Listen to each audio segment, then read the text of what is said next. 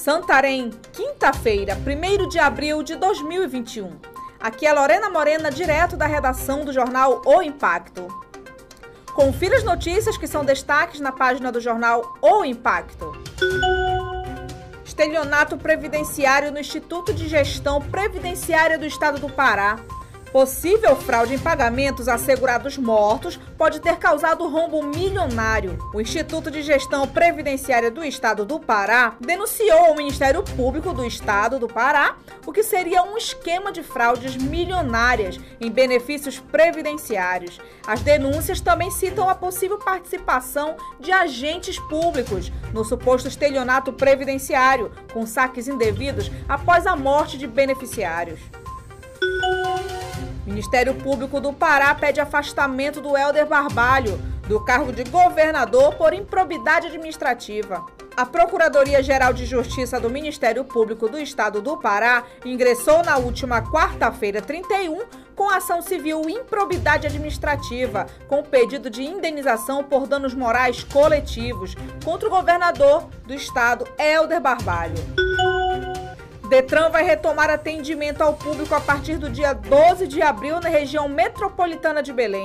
O atendimento ao público nas unidades do Departamento de Trânsito do Estado do Pará, situadas na região metropolitana de Belém, será retomado no próximo dia 12 de abril, de forma gradual e seguindo todos os protocolos de segurança exigidos.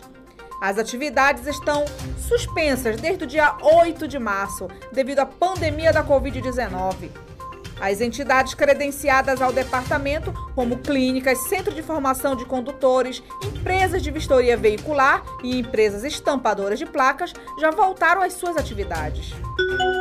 PRF apreende quase 40 quilos de maconha em ônibus de transporte interestadual. O flagrante ocorreu na noite da terça-feira 30, por volta das 19 horas quando uma equipe da PRF encontrava-se no quilômetro 344 da BR-155 no município de Marabá, no estado do Pará. Deu ordem de parada ao veículo de transporte interestadual de passageiros que fazia o itinerário de Goiânia para Belém. A equipe entrou no veículo e iniciou os procedimentos de fiscalização, realizando verificações de bagagens, entrevistas e consultas de pessoas. Alvará 2021. Prefeitura de Santarém prorroga prazo para pagamento das taxas. Devido ao cenário de pandemia do novo coronavírus, a Prefeitura de Santarém, por meio da Secretaria Municipal de Finanças, CEFIM, prorrogou o prazo para o pagamento da taxa licença para localização e da taxa de licença para funcionamento anual Alvará 2021.